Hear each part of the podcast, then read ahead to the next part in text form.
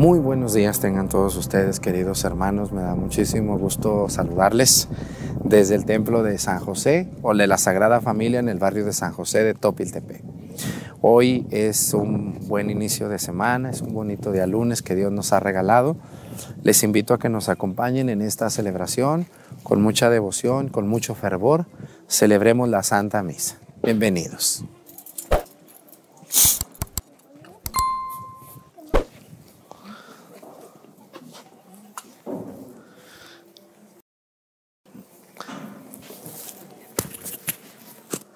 Ya se la chillona, si no estuviera casi.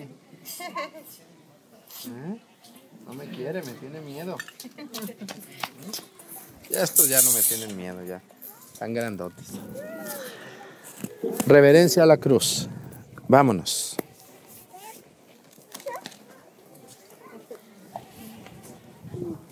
Mira, no saluda. Grosera.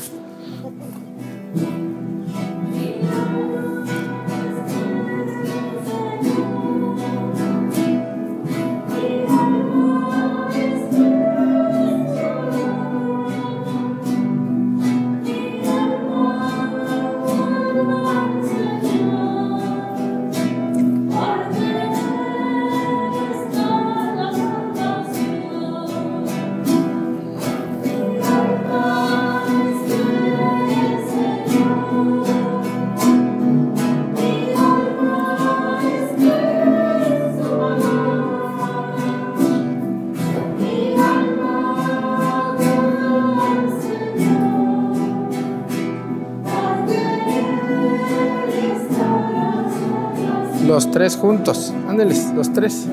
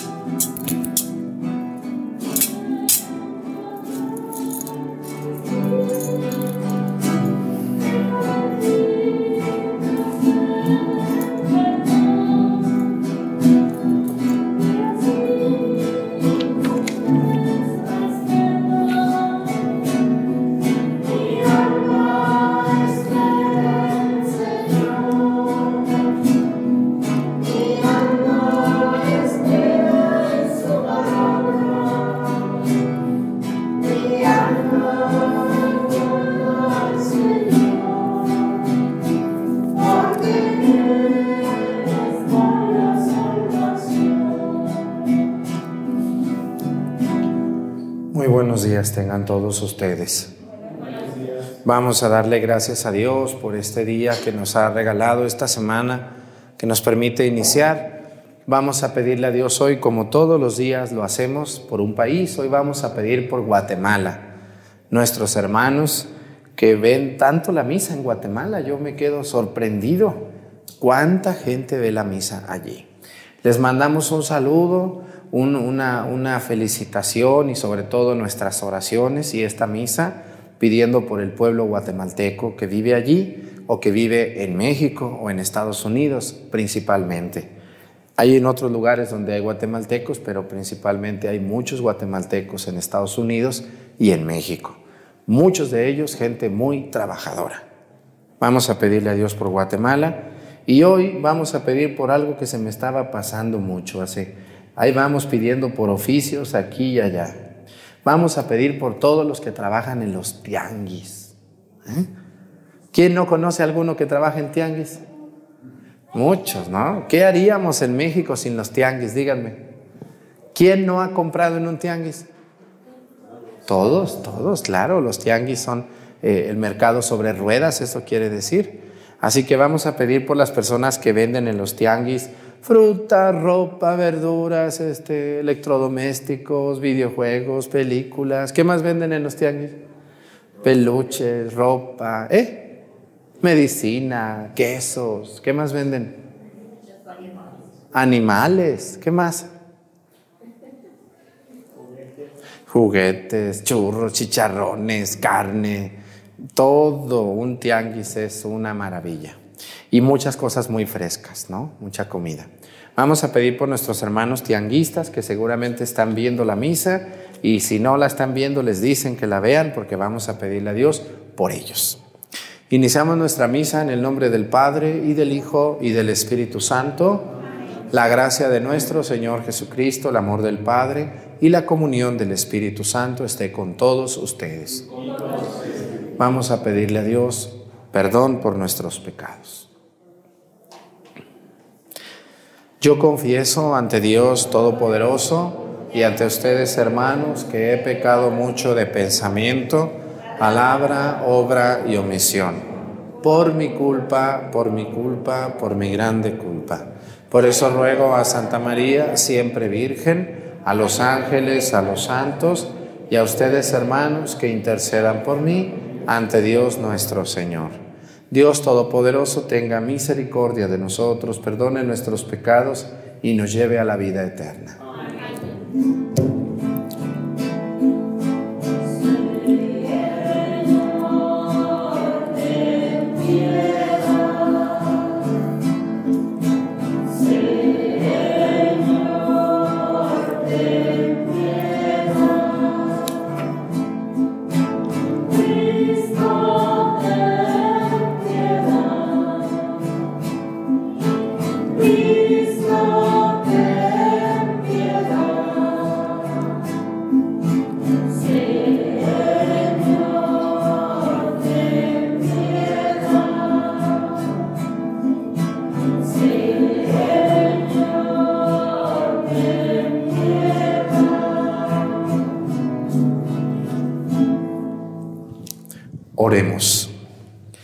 Señor Dios, por cuya inefable gracia nos enriqueces con toda clase de bendiciones, concédenos pasar de nuestros antiguos pecados a una vida nueva, para prepararnos a la gloria del reino celestial. Por nuestro Señor Jesucristo, tu Hijo, que siendo Dios vive y reina en la unidad del Espíritu Santo y es Dios por los siglos de los siglos. Siéntense, vamos a escuchar la palabra de Dios.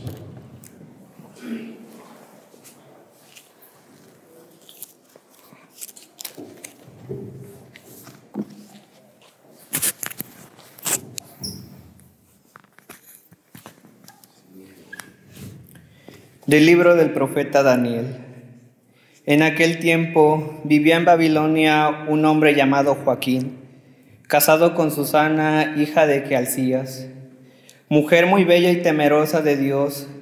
Sus padres eran virtuosos, habían educado a su hija según la ley de Moisés. Joaquín era muy rico y tenía una huerta continua a su casa, donde solían reunirse los judíos porque era estimado por todos. Aquel año habían sido designados jueces dos ancianos del pueblo. Eran de aquellos que quienes había dicho el Señor. En Babilonia, la iniquidad salió de ancianos elegidos como jueces que pasaban por vías del pueblo. Entonces frecuentaban la casa de Joaquín y los, y los que tenían lítigos que resolver acudían ahí a ellos. Hacia medio, el mediodía, cuando toda la gente se había retirado ya, Susana entraba a pasear en la huerta de su marido. Los dos viejos la veían entrar y pasearse diariamente y se encendieron de pasión por ella, pervirtieron su corazón y cerraron sus ojos para no ver al cielo ni acordarse de lo que es justo.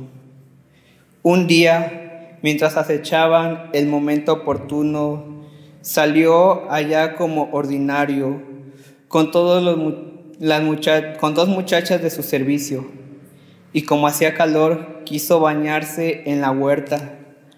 No había ahí nadie fuera de los viejos que la espiaban escondidos.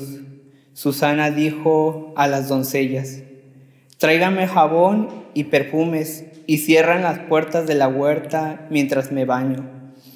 Apenas salieron las muchachas, se levantaron los dos viejos, corrieron hacia donde estaba Susana y le dijeron, mira las puertas de la huerta están cerradas y nadie nos ve. Nosotros ardemos en deseos de ti. Consciente y entrégate a nosotros, si no te vamos a acusar que un joven estaba contigo y que por eso despachaste a las doncellas. Susana lanzó un gemido y dijo, no tengo ninguna salida. Si me entrego a ustedes, sería la muerte para mí. Si resisto, no escaparé de sus manos. Pero es mejor para mí ser víctima de sus calumnias que pecar contra el Señor. Y dicho esto, Susana comenzó a gritar, los dos viejos se pusieron a gritar también, y uno de ellos corrió a abrir la puerta del jardín. Al oír los gritos en el jardín, los criados se precipitaron por la puerta lateral para ver qué sucedía. Cuando oyeron el relato de los viejos, quedaron consternados porque jamás se había dicho de Susana cosa semejante. Al día siguiente, todo el pueblo se reunió en la casa de Joaquín, esposo de Susana, y también fueron los dos viejos llenos de malvadas intenciones contra ella, para hacer que la condenaran a morir. En presencia del pueblo dijeron, vayan a buscar a Susana, hija de Quelcías y mujer de Joaquín. Fueron por Susana, quien acudió con sus padres, sus hijos y todos sus parientes todos los suyos y cuantos la conocían estaban llorando. Se levantaron entonces los dos viejos en medio de la asamblea y se pusieron sus manos sobre la cabeza de Susana. Ella llorando levantó ojos al cielo porque su corazón confiaba en el Señor. Los viejos dijeron, mientras nosotros nos paseábamos solos por la huerta, entró esta con dos criadas Luego les dijo que salieran y cerró la puerta. Entonces se acercó un joven que estaba escondido y se acostó con ella.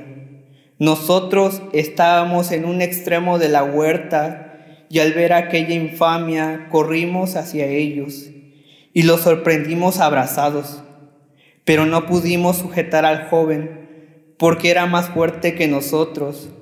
Abrió la puerta y se nos escapó. Entonces detuvimos a esta y le preguntamos, ¿quién era el joven que se negó, y pero se negó a decirlo? Nosotros somos testigos de todo esto.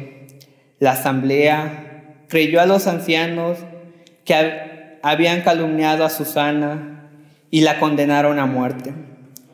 Entonces Susana, dando fuertes voces, exclamó, Dios eterno, que conoces los secretos y lo sabes todo antes de que suceda. Tú sabes que estos me han levantado un falso testimonio y voy a morir sin haber hecho nada de lo que su maldad ha tramado contra mí. El Señor escuchó su voz cuando se llevaban a Susana al sitio de ejecución el Señor hizo sentir a un muchacho llamado Daniel el santo impulso de ponerse a gritar. Yo no soy responsable de la sangre de esta mujer. Todo el pueblo se volvió a mirarlo y le preguntaron, ¿qué es lo que estás diciendo? Entonces Daniel de pie en medio de ellos le respondió, Israelitas, ¿Cómo pueden ser tan ciegos? Han condenado a muerte a una hija de Israel sin haber investigado y puesto en claro la verdad. Vuelvan al tribunal porque esos le han levantado un falso testimonio. Todo el pueblo regresó deprisa y los ancianos dijeron a Daniel, ven a sentarte en medio de nosotros y dinos qué piensas puesto que Dios mismo te ha dado la madurez de un anciano.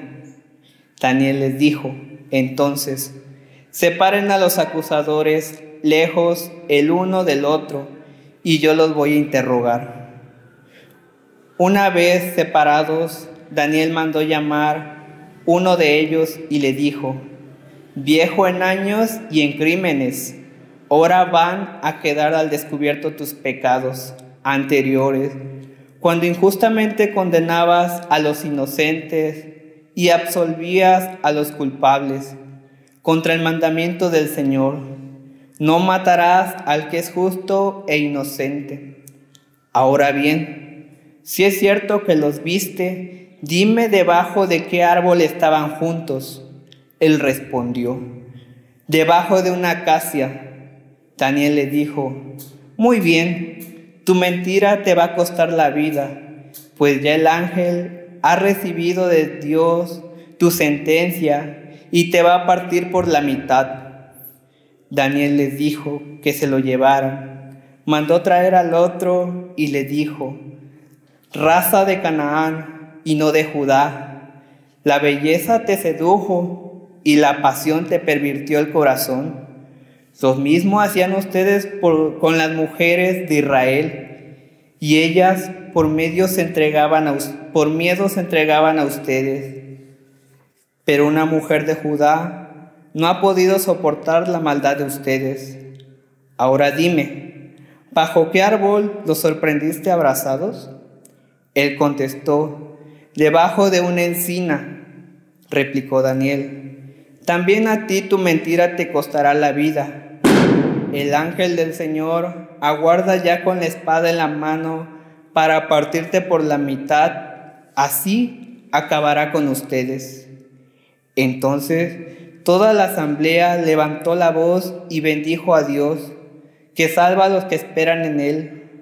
Se alzaron contra los dos viejos, a quienes con palabras de ellos mismos Daniel había convencido de falso testimonio y les aplicaron la pena que ellos mismos habían maquinado contra su prójimo.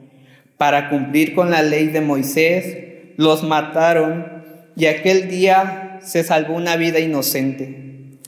Palabra de Dios.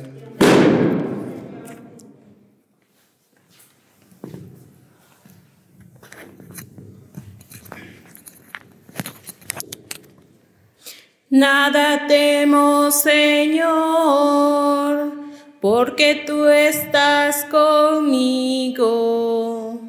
Nada temo, Señor, porque tú estás conmigo. El Señor es mi pastor, nada me falta. En verdes praderas me hace reposar y hacia fuentes tranquilas me conduce para reparar mis fuerzas.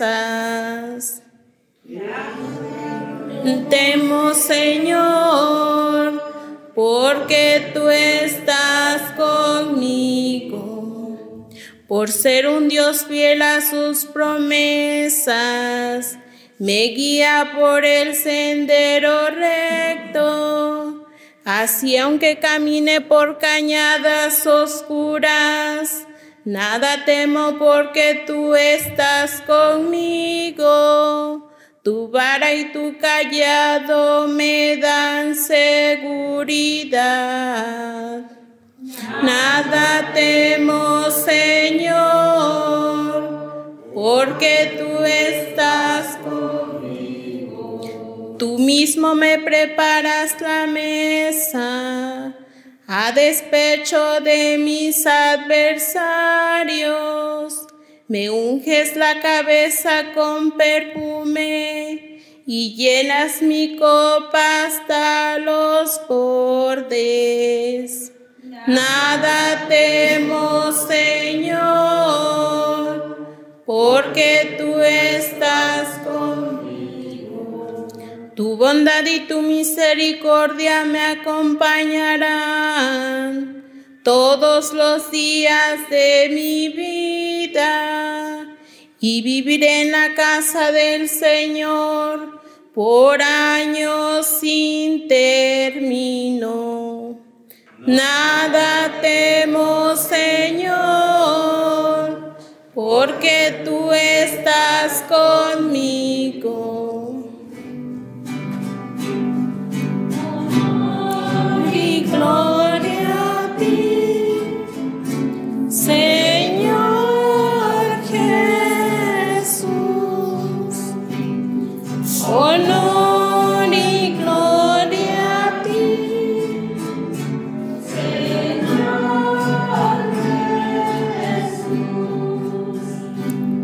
No quiero la muerte del pecador, sino que se arrepienta y viva, dice el Señor.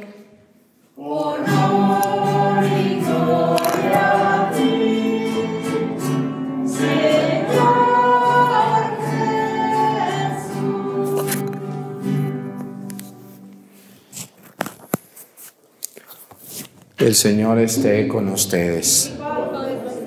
Lectura del Santo Evangelio según San Juan. Gloria a ti.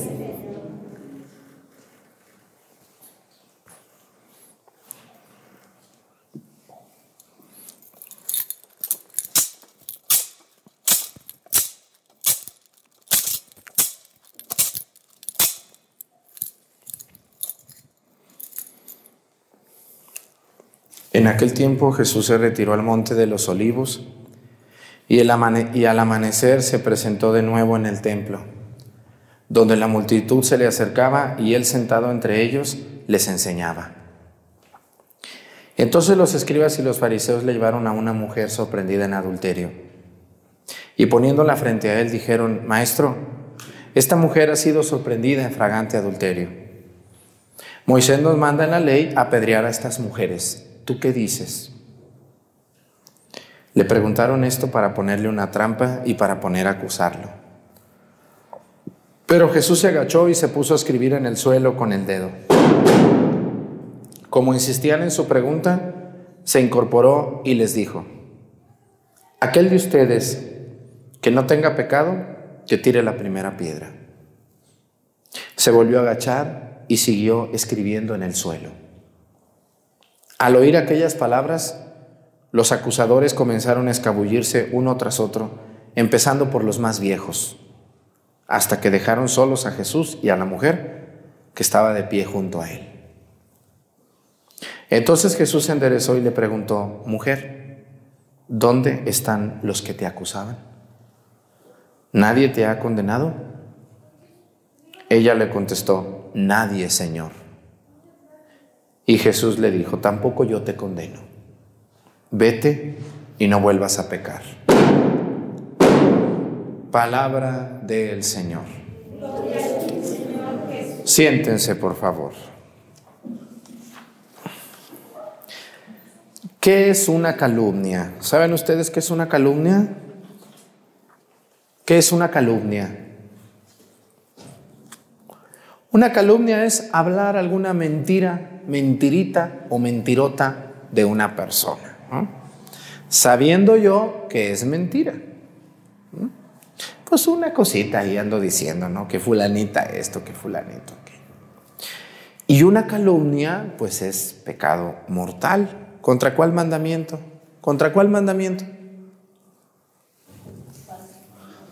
No le qué? No levantarás falso testimonio contra tu prójimo. Pecado mortal. Andar hablando mentiras de las personas. Y lo hacemos de manera tan, tan, tan normal como si eso no fuera pecado, ¿no? Yo a veces me da risa ver los comentarios que hacen algunas personas en, sitio, en los sitios no oficiales, porque en sitios oficiales míos no comenta nadie casi nada malo, porque así les va si comentan algo, luego mis comadres se meten y agárrate, ¿verdad? Pero como hay personas que copian pedazos de mis videos, de hecho a lo mejor este video lo están viendo en algún lugar eh, que no es el mío oficialmente, porque roban mis videos. Esto no lo van a, lo van a cortar, pues, para que no se salga, pero, pero sí, cuando veo que toman pedazos de mis videos y los suben en otros sitios, ahí sí se destrancan contra mí, ¿verdad? y me muerden y, me, y, es muy feo. Y, a veces me pongo a leer comentarios de personas ofendidas porque el Padre habla claro. Ay, pero si Dios es amor. Ajá, Dios es amor y usted amolándose al prójimo, ¿no? Difamando, dañando, calumniando. Que al cabo Dios es amor. También Dios es justicia. También Dios es justicia.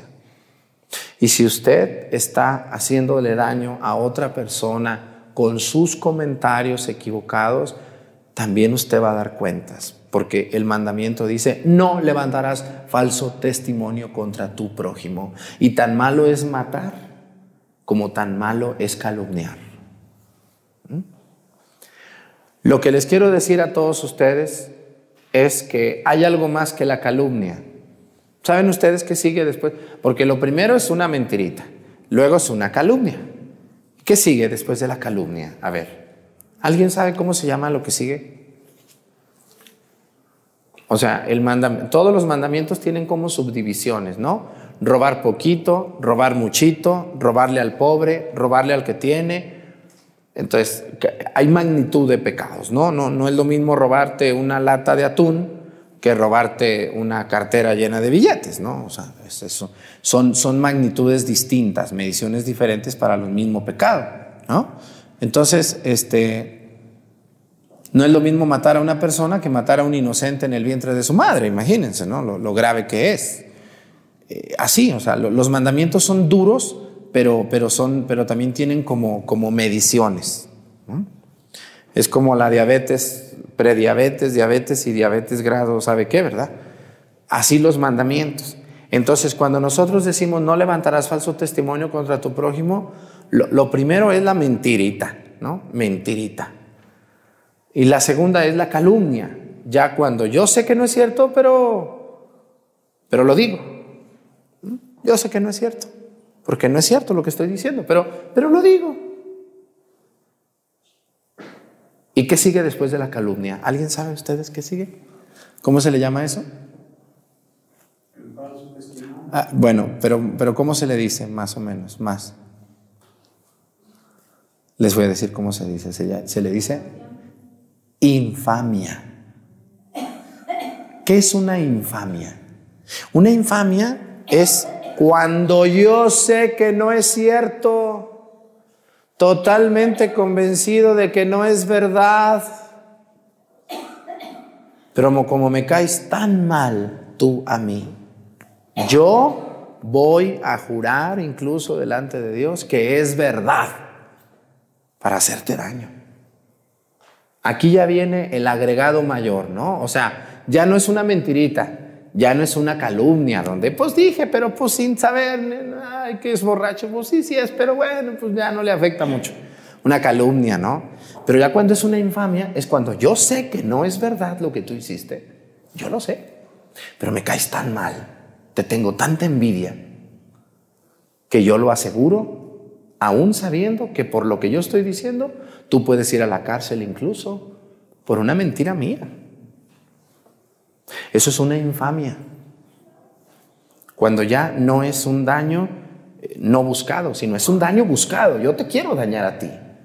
Entonces yo invento que tú me robaste. Invento que tú abusaste sexualmente de mí. Invento que tú te metiste a mi casa y me robaste. Invento que tú eres una persona infiel. Yo te vi besando al otro hombre. ¿Sí me entienden? Ya la infamia es cuando yo sé que no es verdad, pero lo digo y si soy testigo protegido en, una, en un juicio, yo voy y juro delante de Dios y toco la Biblia diciendo una mentira. Eso es una infamia. Y esto, aunque ustedes no lo crean, es mucho más común de lo que ustedes creen. Hay gente que tiene un odio, una envidia, o díganme qué es lo que causa una infamia. ¿Ustedes por qué creen que una persona es capaz de destruir a otra? La envidia. ¿Qué otra cosa causa que alguien sea capaz de hacer eso? Venganza. La venganza. ¿no? te puedo hacer algo, pero me voy a vengar. ¿Qué otra cosa causa? ¿Qué otro sentimiento causa las infamias en las personas? Resentimientos.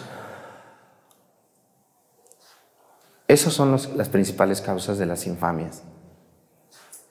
Y otra cosa es eh, corajes, porque no me salieron mis planes como yo.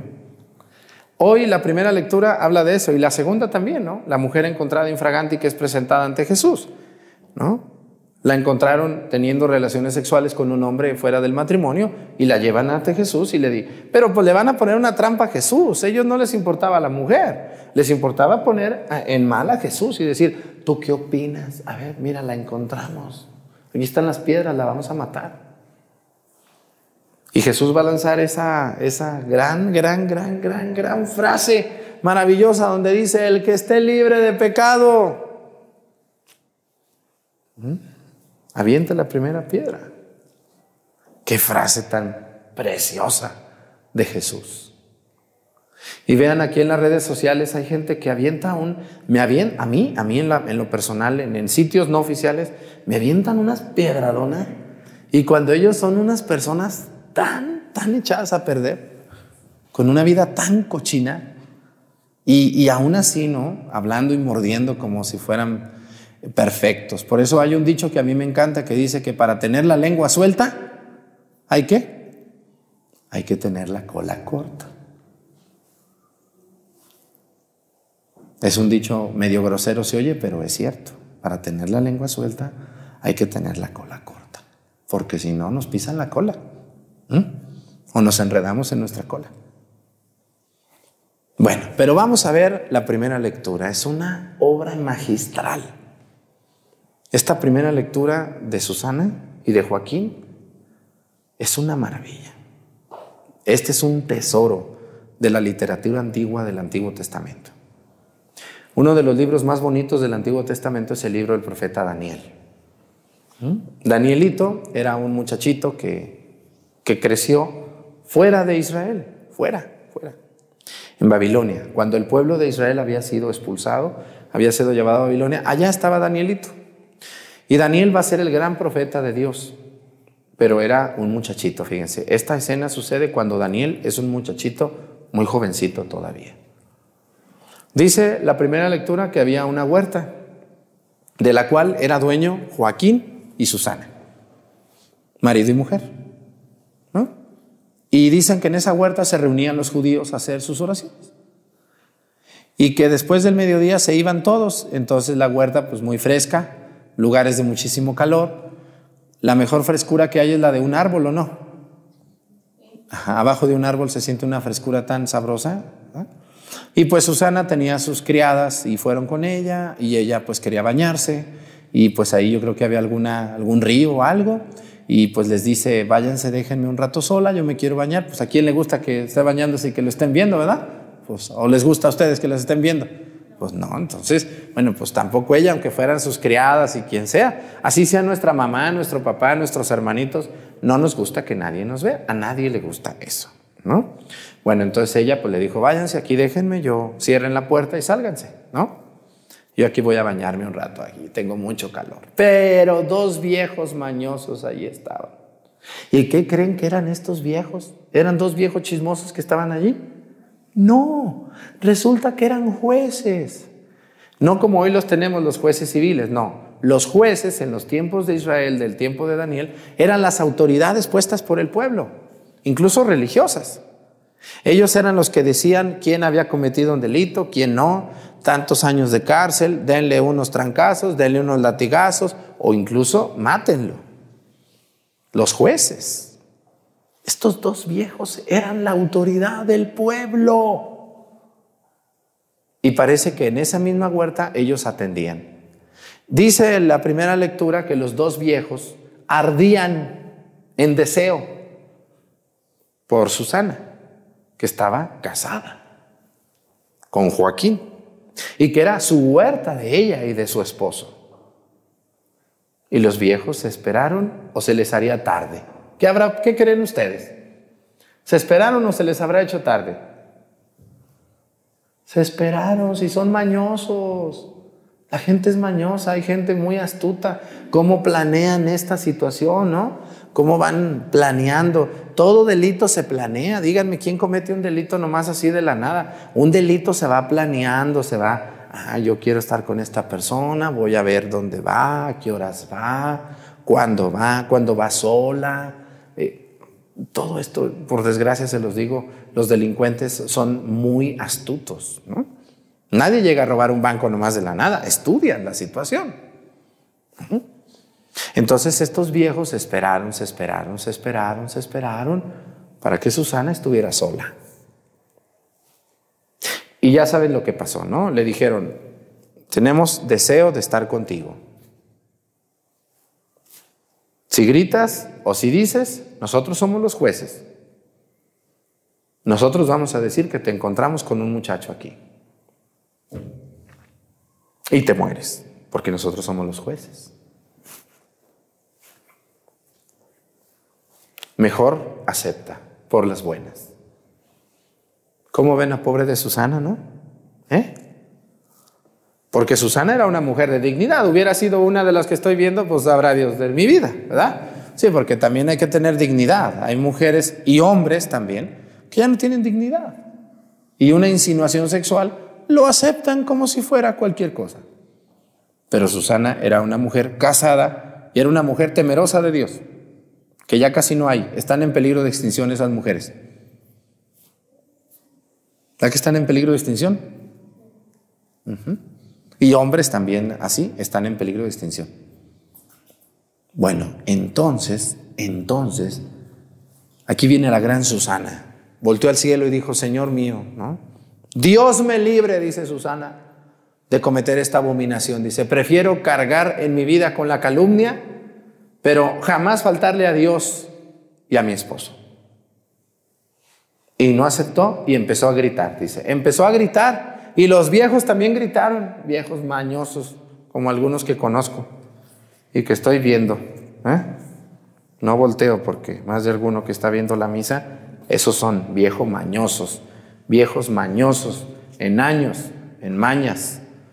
¿Sí conocen viejos mañosos ustedes? Uh, Dios de mi vida. Y algunos van a la iglesia y rezan y sabe cuánto. Y son unos viejos mañosos, aprovechados de, las muchachas o de otras cosas. Bueno, vamos a lo que sigue. Dice que ya llegaron y, la difamaron los viejos jueces. Imagínense el borlote, el escándalo, todo. Bueno, y, ella clamó al cielo y dijo, no es verdad. Y dice que la condenaron a muerte porque toda mujer encontrada en adulterio, y ellos no dijeron no estuvimos con ella, dijeron, era un joven, un jovencito. Y lo quisimos agarrar, pero se nos escapó porque estaba joven. Fíjense, qué, qué, qué, qué, qué infamia. ¿Cómo planearon todo? ¿Cómo lo programaron? ¿Cómo dijeron, vamos a decir esto y vamos a decir lo otro y vamos a decir lo otro? Pero miren, la mentira dura mientras aparece la verdad. No, hay una mentira que se pueda sostener tanto tiempo. Toda persona mentirosa, tarde o temprano, se descubre la verdad. Y, ahí salió Daniel, el muchachito Daniel. ¿Qué poder tenía Daniel? Mis respetos para ese Danielito. Salió Daniel y dijo, hey, hey, hermanos, hermanos, ¿qué está pasando aquí? ¿Cómo vamos a condenar a una mujer? sin haber escuchado su testimonio. Que venga Susana. Y luego les dice, a ver, vamos a sentar a los viejos. Y eran jueces, ya me imagino cómo estaban con el joven, ¿no? Burlándose. Si les ha tocado ver los viejos cómo se burlan de un muchachito cuando le hablan dicen, ay, chamaco, ¿tú qué me vas a enseñar a mí a sembrar? Vámonos, váyase para allá. ¿O no le recordé a algún viejo por acá de Topi? Tu chamaco, mira nomás, hasta a mí me dicen luego porque me ven muy chamaco, pues ya no estoy tan chamaco, dice, ¿qué me va a enseñar ese padre tan chamaco? Pues le enseño el Padre Nuestro, mi chulo, véngase para que vea que sí le enseño. Bueno, entonces a lo que quiero llegar es que eh, Daniel lo separó y le dijo, a ver, viejo en mañas y en años, así le dijo, ¿verdad que sí? Sí, porque los años dan mañas. ¿Con cuántas muchachitas habrán estado estos viejos? Díganme, porque esta no era la primera vez. Los viejos mañosos así son. ¿no? Por eso deben de tener mucho cuidado con sus hijos, mucho cuidado. Los abusos sexuales de, menores y no de menores incluso se dan eh, en el núcleo familiar. Últimamente nos han cargado a los sacerdotes, que los sacerdotes que han abusado sexualmente de, una, de un menor o de una menor han sido el 0.004%. Los abusos sexuales se dan en los hogares, por parte de abuelos, de tíos, de padres, de hermanos. Ahí se dan los abusos, en las escuelas, en los trabajos. Por eso los padres deben de estar muy alerta y hablar con sus hijos algo muy importante. Hablando de este tipo, de este tema es, hijo, eh, cualquier cosa, inmediatamente dime, por favor. Inmediatamente dime, ¿no? Porque esto es muy delicado y muy grave. Un niño, una niña abusada, eh, va a crecer una, una, vida muy triste y muy dura. Entonces, los viejos en años y en mañas, pues se aprovechan de, de los más chiquitos, de los más jovencitos, porque pues ellos son, son inocentes, ¿no? Pues su tío, su tía, su primo, su hermana, su... Así es, entonces debemos de ser muy cuidadosos los que somos adultos y tenemos a nuestro cuidado menores de edad, ¿no? Sean sus hijos, sus sobrinos, yo como sacerdote, cualquier niño, cualquier cosa, tener mucho cuidado con ellos, ¿no? Muchísimo. Bueno, entonces, pero ese es otro tema. Aquí voy a lo, a lo que pasó con estos viejos mañosos que se puede aplicar a, estas cosas o no se puede aplicar. Entonces, tenemos que tener mucho cuidado y fíjense lo que va a hacer Daniel. Los va a separar y le va a decir, viejo en años y en mañas. ¿Debajo de qué árbol estaba Susana con el muchacho? Y uno dijo, ¿debajo de una qué? De una acacia, dijo el primero, un árbol. Muy bien. Y luego le habló al otro, le dijo, a ver, viejo, en años y en mañas, ¿debajo de qué árbol estaba Susana con el muchacho? Y le dijo, ¿debajo de una qué? De una encina. Muy bien. ¿Quién tenía la verdad? Susana. Porque es una mentira.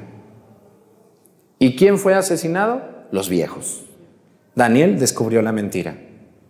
Así que ustedes las personas que han dicho una verdad, las personas que han sufrido por una calumnia, no se preocupen, la verdad sale tarde o temprano, aunque lo sufran, aunque los acusen. A mí me han acusado de tantas cosas y, y, a ver, compruébelo. No se puede. Y, y, cuánto daño hace una calumnia, no? Porque hay un dicho que dice que la calumnia es como el tizne, dice, una mancha de tizne, no mancha, pero sí tizna.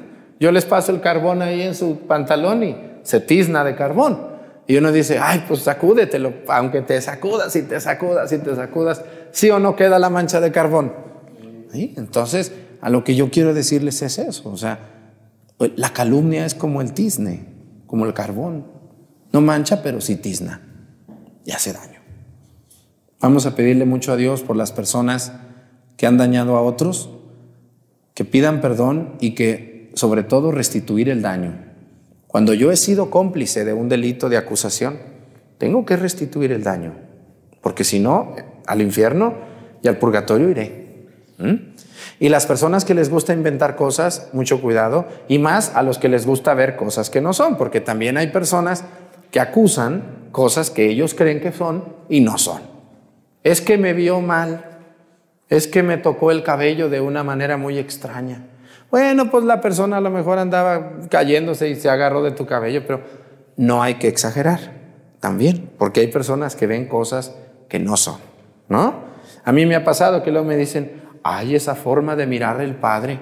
Bueno, pues yo creo que, ¿cómo está señora? ¿Cómo le ha ido? Así la voy a ver para que no piense mal. Ay, qué gusto en saludarla. Mire nomás qué guapa viene ahora. Que Dios la bendiga mucho. Así, porque si uno los ve a los ojos, ay, el Padre me miró. ¿Y quién es el que está mirando al Padre mal? Ella, así es. No, no hay que imaginar cosas. Tener mucho cuidado porque imaginamos. Me, me dio un abrazo muy apretado el Padre. Pues andaba el Padre a lo mejor muy emocionado. No hay que, no hay que eh, eh, ver más allá de lo que es. ¿Mm? por favor, porque ¿edad que sí pasan esas cosas de afigurarse cosas? Es que me volteó a ver muy extraño el muchacho. Ese muchacho seguramente quiere andar conmigo. Mm, ni quien te pele a ti. Y tú piensas que quieren andar contigo. Arréglate para que, para que les gustes, ¿verdad? Bueno, Es un tema tan amplio, pero tengan mucho cuidado porque las infamias están a la orden del día. La gente que se venga, la gente que se burla, la gente que tiene odios, que resentimientos, tengan mucho cuidado porque podemos hacer mucho daño por querer vengarnos. Que Dios nos ayude a todos. Vamos a continuar con la misa, ya me pasé de tiempo. Canto de ofertorio, por favor.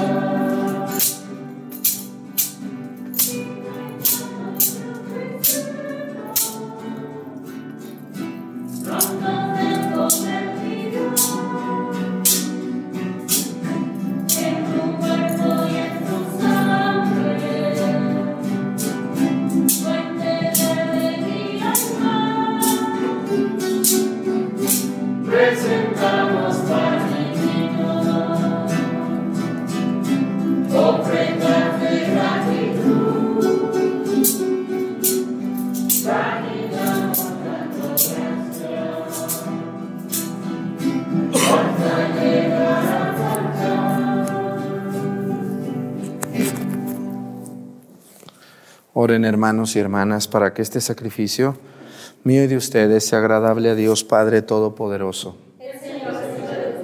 Este sacrificio para alabanza y gloria de su nombre, para nuestro bien y de toda su santa iglesia.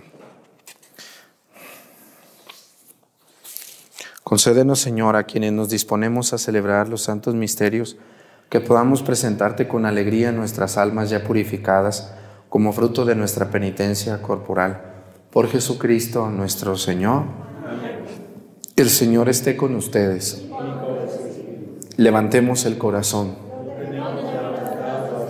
Demos gracias al Señor nuestro Dios. En verdad es justo y necesario nuestro deber y salvación darte gracias siempre y en todo lugar, Señor Padre Santo, Dios Todopoderoso y Eterno, porque misericordiosamente estableciste este tiempo especial de gracia para que tus hijos busquen de nuevo la pureza del alma y así, libres de todo afecto desordenado, de tal manera se apliquen a las realidades transitorias. Es más, que más bien pongan su corazón en las que duran para siempre. Por eso, con todos los ángeles y los santos te alabamos, diciendo sin cesar el himno de tu gloria.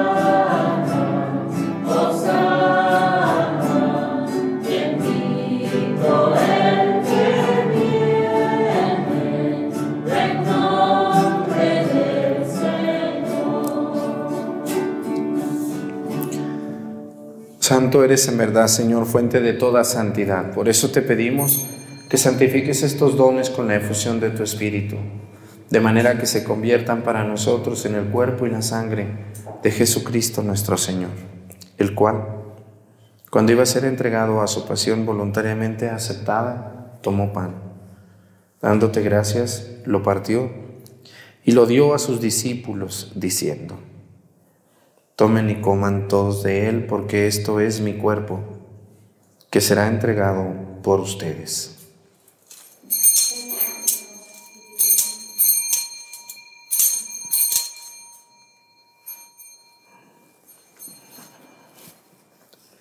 Del mismo modo, acabada la cena, tomó el cáliz y dándote gracias de nuevo, lo pasó a sus discípulos diciendo, Tomen y beban todos de él, porque este es el cáliz de mi sangre, sangre de la alianza nueva y eterna que será derramada por ustedes y por muchos para el perdón de los pecados.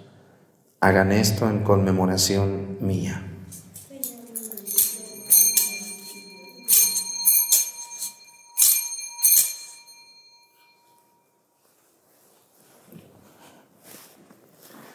Este es el sacramento de nuestra fe. Así pues, Padre, al celebrar ahora el memorial de la muerte y resurrección de tu Hijo, te ofrecemos el pan de vida y el cáliz de salvación y te damos gracias porque nos haces dignos de servirte en tu presencia. Te pedimos humildemente que el Espíritu Santo congregue en la unidad a cuantos participamos del cuerpo y la sangre de Cristo.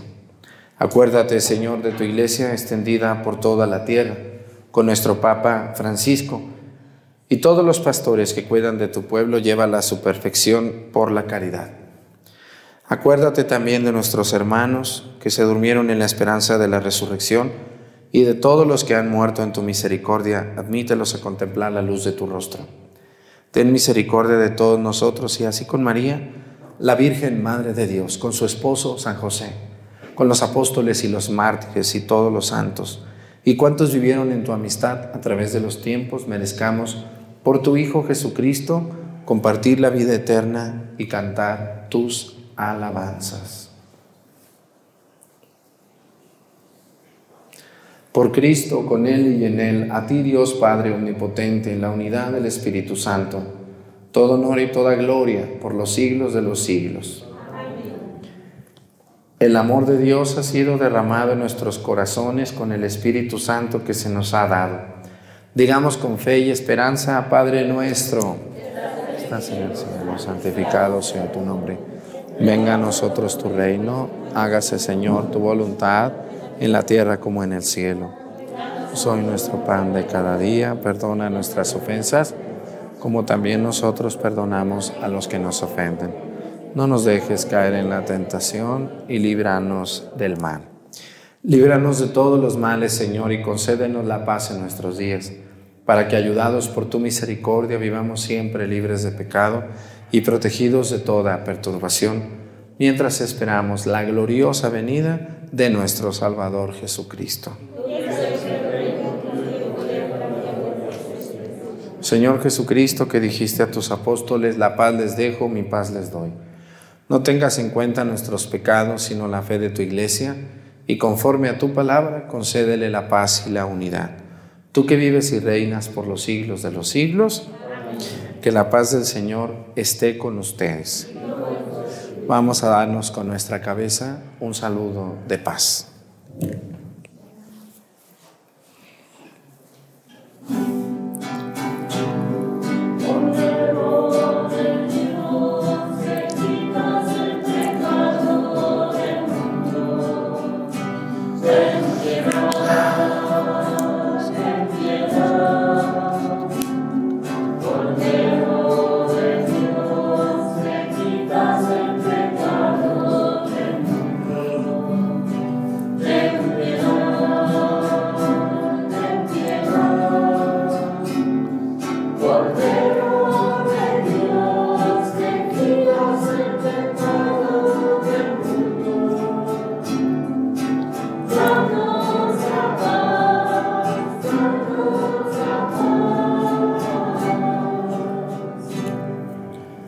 Él es Cristo, Es el Cordero de Dios que quita los pecados del mundo, dichosos los invitados a la cena del Señor.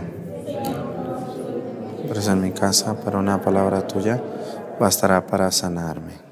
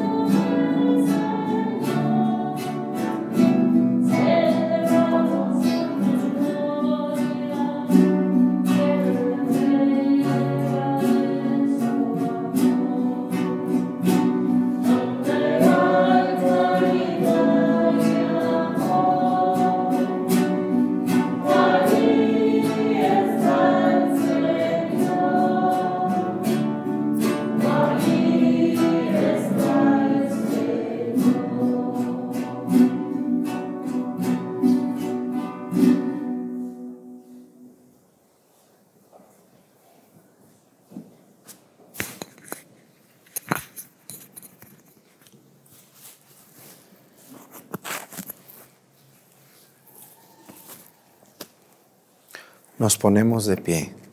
Oremos. Que los sacramentos que hemos recibido, Señor, nos purifiquen de nuestras malas inclinaciones y fortalecidos con tu bendición corramos a tu encuentro, siguiendo las huellas de Cristo, el que vive y reina por los siglos de los siglos. Pues muchas gracias a todos los monaguillos y los que cantan, el coro, los que leen, los que adornan, todos los que ayudan para que esta misa llegue a sus casas de manera tan bella. Muchísimas gracias a ustedes y gracias a la gente que ve la misa. Les vuelvo a decir, miren, hay muchas personas que están tomando pedacitos de mis videos, tanto de cafés católicos, de misas, de homilías, y, y los suben a sitios no oficiales. Eso me hace mucho daño porque suben pedazos donde yo eh, solamente digo atarantados o, embrutecidos y, se ponen mal, ay, ¿cómo nos ofende? Pero es que no entienden todo el contexto en el que estoy diciendo eso, ¿no? Entonces, yo les pido a todos los que ven esta misa que vean solo los sitios, mis sitios oficiales. En Facebook, Padre José Arturo López Cornejo, y en YouTube, igual, Padre José Arturo López Cornejo. Eh, todos los demás sitios, pues no son míos.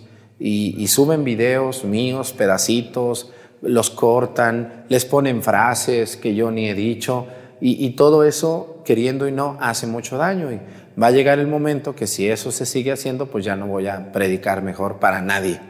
Mejor cierro los canales y ahí nos vemos, ¿verdad? ¿Por qué? Porque esa gente, bueno, piensa que hace un bien, pero terminan haciendo un daño muy grave. Y también, pues eso se llama robar, porque quien quiera tener su canal de YouTube, bueno, pues que haga sus videos, ¿o no?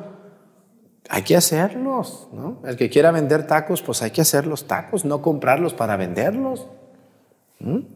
Entonces así también yo les invito a todos los que quieran tener un canal de YouTube o de Facebook, felicidades, pero usted póngase a hacer sus videos, usted hágalos. A nosotros nos cuestan muchísimo trabajo, todos los que me ayudan le ponemos muchas ganas. Imagínense los que me ayudan soportarme todos los días a mí, ¿qué más quieren? ¿No?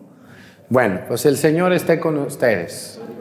Y la bendición de Dios Padre, Hijo y Espíritu Santo descienda sobre ustedes, permanezca para siempre. Hermanos, esta celebración ha terminado, nos podemos ir en paz. Que tengan un bonito día. Nos vemos mañana con la ayuda de Dios.